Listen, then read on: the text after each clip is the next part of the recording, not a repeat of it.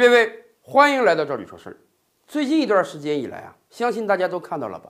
法国发生了严重的骚乱和游行，很多人穿着黄背心，高喊要让法国县政府下台。什么原因呢？原因竟然是一个小到不能小的事情了。法国政府告诉老百姓，要从明年一月份开始调涨燃油税，涨多少呢？涨零点零六五欧元，也就是每升汽油或者柴油啊，涨不到五毛钱人民币。按道理讲，以法国的收入水平，每升汽油或者柴油涨那么五毛人民币，这实在是一个太小的数字了，怎么会引起这么多民众的反应呢？我跟大家讲，冰冻三尺，非一日之寒。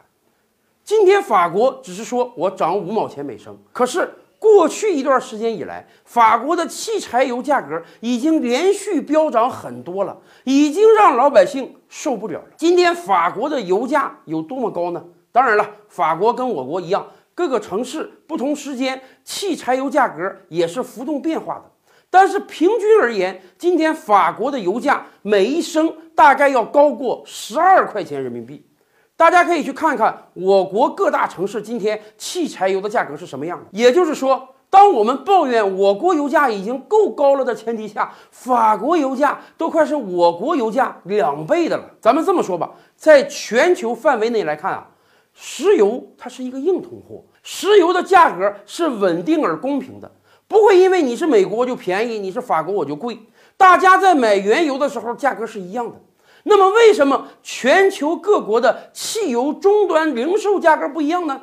道理很简单，原油买过来之后，第一有一个运费问题，你离得近离得远；第二有一个冶炼的问题，冶炼厂技术有高有低，冶炼厂自己还要赚点钱；第三有一个批零差价的问题，作为零售的终端加油站，人家得挣点钱。但以上这三点。都只是小钱儿，真正决定一个国家终端汽柴油零售价格的是什么呢？是这个国家在汽油和柴油里加了多少税。每个国家几乎都会在汽柴油里加什么增值税呀、消费税呀、燃油税呀。为什么要这么加？这是各个国家通过汽油这个手段来调节国民收入、调节产业规划的一个手段。以往我们就说过。我国今天零售的汽柴油单价里面，大概有接近一半是各项税费的。那么大家可以想象了，法国有多少呢？不夸张的讲，法国每一升汽油里面有百分之七十到百分之八十是法国政府加的各项税费。所以啊，当国际油价上涨的时候，法国油价很高；当国际油价下降的时候，法国油价也降不下来，而且法国政府说了：“哎呦，现在正好国际油价下降了，那得了，我们补一点燃油税上去。”而且法国政府不是只补这一次啊。人家说了，本来规划二零一九年要持续补，甚至有的法国经济专家都说啊，未来要把法国国内的汽油零售价格调涨到二十元一升以上。为什么法国政府要加这么多税费？一方面，法国政府财政也确实入不敷出啊，他需要找到能征税、能增加财政收入的手段。另一方面，法国政府说了，他们是为了鼓励电动车。哎，你是汽油车要烧汽油啊，所以你要交很多的税。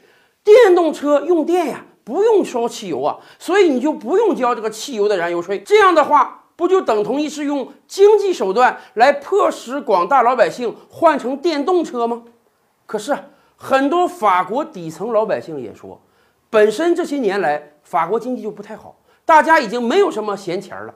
今天还有闲钱能去换新车的，能去买比较高昂的电动车的。都是比较有钱的法国人，也就是说，法国政府今天的政策形同于用底层老百姓交的燃油税来补贴有钱的法国人购买电动车。也就是因为这个原因啊，表面上是加一点燃油税，汽油价格上涨，而实际上，法国这场游行已经演变为对贫富差距的不满，甚至在游行中，很多人都喊出来。马克龙就是超级富豪的总统，他一上台之后就取消法国的巨富税，反而要跟底层老百姓收燃油税。所以啊，法国这场游行绝对不只是五毛钱人民币能够引起的，绝对是长久以来法国的高油价和对贫富差距的不满所引起的。